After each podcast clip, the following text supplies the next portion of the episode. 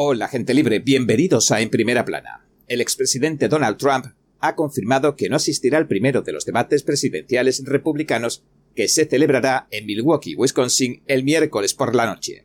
El gran rumor de la noche del 18 de agosto en algunos medios y en la red social X, antes conocida como Twitter, además de las quejas de que la recién nombrada consejera delegada de Elon Musk está devolviendo al sitio a la plataforma al punto de partida en materia de supresión de la libertad de expresión, es que Tucker Carlson entrevistará a Donald Trump en el mismo momento en que la Fox News retransmite el primer debate republicano. Y ahora entremos en materia.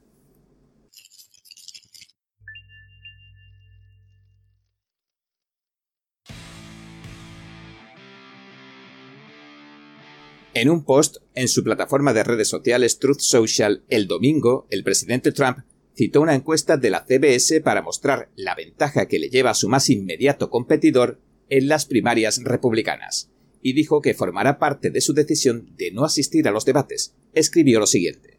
La nueva encuesta de la CBS me sitúa a la cabeza de la carrera por cifras legendarias. Trump 62%, 46 puntos por encima de DeSantimonius, que se está estrellando como un pájaro enfermo. Ramaswamy 7%, Pence 5%, Scott 3%, Haley 2%, Sloppy Chris Christie 2% y Aida Hutchinson 1%. La gente sabe quién soy. Y qué presidencia tan exitosa he tenido, con independencia energética, fronteras y fuerzas armadas fuertes, los mayores recortes de impuestos y regulaciones, sin inflación, la economía más fuerte de la historia y mucho más. Por eso no participaré en los debates. Como informamos la semana pasada, el precandidato republicano a la presidencia en 2024 ha sugerido durante meses que probablemente no participaría en el evento. Sostenía que no tenía sentido servirles en bandeja tanto a los medios de comunicación como a otros tantos la oportunidad de atacarle. El presidente Trump ha criticado a la anfitriona del debate Fox News. Señaló que con la cobertura que le hace últimamente se ha encasillado como una red hostil, que no parece estar muy dispuesta a tratarle con justicia. En una reciente entrevista en junio con el presentador de Fox News Brett Bayer, que será el moderador del debate del miércoles, el presidente Trump reiteró su pensamiento. Dijo lo siguiente. ¿Por qué iba a permitirle a la gente del 1 o del 2% o del 0% que me estuvieran atizando con preguntas toda la noche? También decía a principios de mes que no firmaría el compromiso de lealtad que el Comité Nacional Republicano o CNR exige a los candidatos presidenciales para participar en el debate de las primarias del partido, el compromiso exige a los candidatos que apoyen al que salga elegido candidato presidencial republicano en 2024 y que no participen en ningún debate sin la autorización expresa del CNR durante el resto del ciclo electoral. Los candidatos también deben comprometerse a no presentarse como independientes, candidatos por escrito o candidatos de terceros partidos. En una entrevista con Newsmax, el expresidente aclaró lo siguiente, cita, Yo no firmaría el compromiso. ¿Por qué iba a firmar un compromiso si hay gente que no me gustaría tener que apoyar? Puedo nombrar a tres o cuatro personas a las que no apoyaría para presidente. Así que ahí hay un problema. Fin de la cita. El presidente Trump empezó a considerar varias opciones para contrarrestar el posible impacto de los debates de la Fox, incluyendo sentarse para una entrevista con el expresentador de Fox News, Tucker Carlson. Y este sábado, un informe del New York Times dijo que la entrevista programada para emitirse el miércoles ya había sido grabada. El portavoz de Trump, Stephen Sean, reaccionó diciendo lo siguiente. No podemos confirmarlo ni desmentirlo. Permanezcan atentos. El gobernador de Florida, Ron DeSantis, el empresario Vivek Ramaswamy, el senador republicano Tim Scott, la exgobernadora de Carolina del Sur, Nikki Haley, y el gobernador de Dakota del Norte, Doug Pargan, se han comprometido a asistir al debate y a respaldar al candidato del Partido Republicano que salga elegido, firmando el compromiso del CNR. El ex vicepresidente Mike Pence y el ex gobernador de Nueva Jersey, Chris Christie, han sugerido que también asistirán al debate. Todos han alcanzado los umbrales de recaudación de fondos y encuestas que se requieren para participar en los debates. El presidente Trump ha respondido a los ataques, incluidos los del señor DeSantis y el señor Christie, por su intención de saltarse los debates. El señor Christie había acusado al expresidente de carecer de las agallas para presentarse y dijo que es un cobarde si no lo hace. Mientras tanto, un super PAC que apoya al señor DeSantis lanzó un anuncio en el que dice el narrador lo siguiente. No podemos permitirnos un candidato que sea tan débil que no sea capaz de debatir. a lo que el señor Trump, en una entrevista reciente, contestó. No se trata de una cuestión de agallas, sino de inteligencia.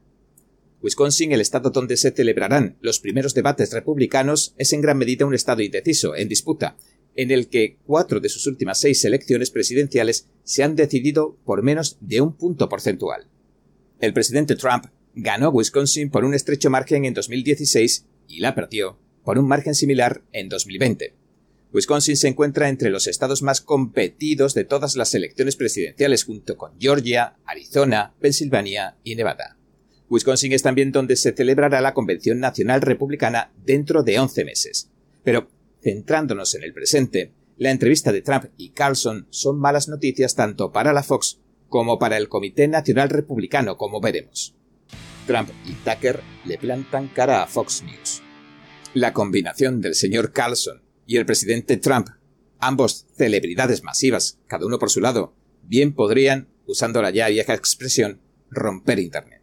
Y más allá de la cadena, de la Fox y del RNC, del Comité Nacional Republicano, los grandes perdedores en esto serán los otros candidatos, sea cual sea su forma de presentarse.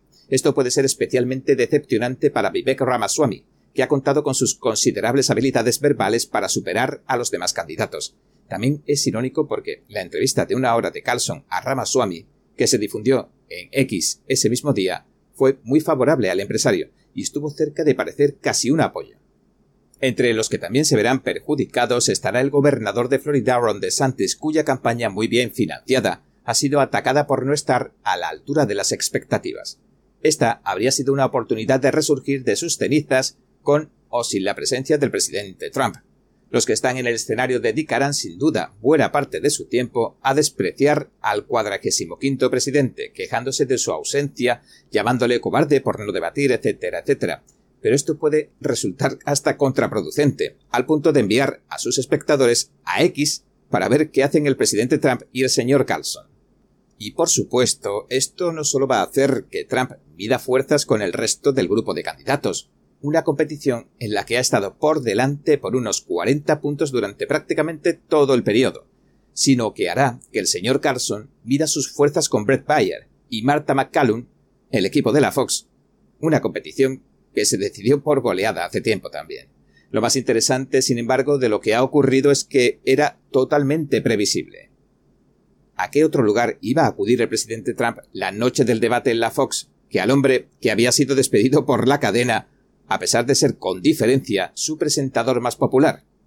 Y dicho día, ¿a quién preferiría el señor Carlson tener como invitado si no es el presidente Trump? Uno se pregunta hasta qué punto la Fox y la CNR sabían esto de antemano o deberían haberlo sabido. A algunos internautas les desconcierta que el presidente Trump vaya al programa del señor Carlson, cuando el señor Carlson dijo varias cosas desagradables sobre el presidente Trump hace unos años, etc. Pero los dos hombres parecen ser de la misma madera, y son lo suficientemente sofisticados como para entender que las cosas cambian con el tiempo y las circunstancias. Además, ambos podrían tener motivos para despreciar a la Fox. El desdén del presidente Trump se remontaría a los debates de 2020, cuando Chris Wallace, entonces de la Fox, se inclinó a favor de Joe Biden y desautorizó las preguntas del presidente Trump sobre el portátil de su hijo Hunter Biden. Teniendo en cuenta lo que sabemos hoy y de lo que aprendemos más casi a diario, ese sesgo que mostró el presentador es posiblemente el sesgo más extremo y pernicioso que un moderador de debate haya mostrado en la historia. Bien podría haber tirado las elecciones, haberlas decantado por sí solo. Tampoco es que los presentadores actuales, Bayer y otros tantos, hayan sido especialmente amables con el presidente Trump. De hecho, a menudo parece haber sido más bien lo contrario. Además, el CNR ha instituido un compromiso de lealtad si quieres aparecer en el debate. Entonces a Trump le resultaría casi imposible firmarlo, dada la presencia de Chris Christie, que parece pasar entre 18 y 20 horas al día machacando al presidente Trump ante cualquier cámara o micrófono que encuentre. En el caso, muy improbable, de que el exgobernador de Nueva Jersey fuera nominado, esto pondría al presidente Trump en una posición insostenible, ya que además tendría que apoyarlo. El CNR probablemente debería haberlo pensado con antelación todo esto, en cualquier caso, la lealtad solo es verdaderamente lealtad cuando uno la ofrece por su propia voluntad. En cuanto al señor Carlson, aunque era con mucho la estrella de la cadena, Fox lo despidió de manera urgente y literalmente sin previo aviso, sin motivo aparente. Hay muchas teorías al respecto, algunas posiblemente justificadas, pero podría ser algo más profundo. Se había hecho más grande que la propia empresa. Y la verdadera clase ejecutiva, Murdoch, BlackRock, etcétera, etcétera, no podía soportarlo, sobre todo porque estaba causando un verdadero impacto en el público. Ya veremos qué ocurre cuando el señor Carlson cree su propia empresa de medios de comunicación como se rumorea. En cuanto a lo que sucederá con todo este alboroto, será divertido para los expertos de los medios de comunicación y para esa parte del público que son adictos a la política, pero sospecho que, incluso dentro de unos meses, como diría el Macbeth de Shakespeare, será mucho ruido y pocas nueces. Bien, este ha sido nuestro episodio de hoy. Gracias por sintonizarnos. Si le gusta nuestro programa, por favor, no olvide darle a me gusta, suscribirse y compartir este vídeo con sus amigos y su familia, porque todo el mundo merece conocer los hechos. Una vez más, gracias por ver en primera plana. Nos vemos mañana. Además de las personas que cruzan ilegalmente a Estados Unidos y se entregan a la patrulla fronteriza, hay un grupo menos conocido llamado los escapados. ¿Cuántos eran? ¿Ah? The Epoch Times produjo el documental Escapados, la crisis fronteriza oculta, a fin de dar a conocer de cerca la mayor crisis fronteriza de la historia de Estados Unidos desde la perspectiva de los que la viven a diario. We expect people in our homes to come to our front door. If they sneak into our home any other way or try to get into our home forcibly, it's pretty much codified in every state across this country that that can be perceived as a threat and you can react appropriately. Además de los 1,7 millones de escapados, los agentes fronterizos ya han detenido a más de 6,7 millones de migrantes ilegales en la frontera estadounidense desde el inicio del gobierno de Biden. Muchos son liberados en Estados Unidos y viajan a ciudades santuarios como Nueva York y Chicago, generando un impacto en todo el país. Este documental ofrece una visión de lo que está ocurriendo en la frontera estadounidense y los héroes cotidianos que trabajan duro para mantener a salvo a su comunidad y proteger la frontera. We have ports of entry, 328 of them that are established as our front doors, and we just ask everybody to go through that front door, period. Entonces no se pierda este excelente documental, lo invito a verlo y también a compartirlo simplemente tocando este enlace que está aquí arriba.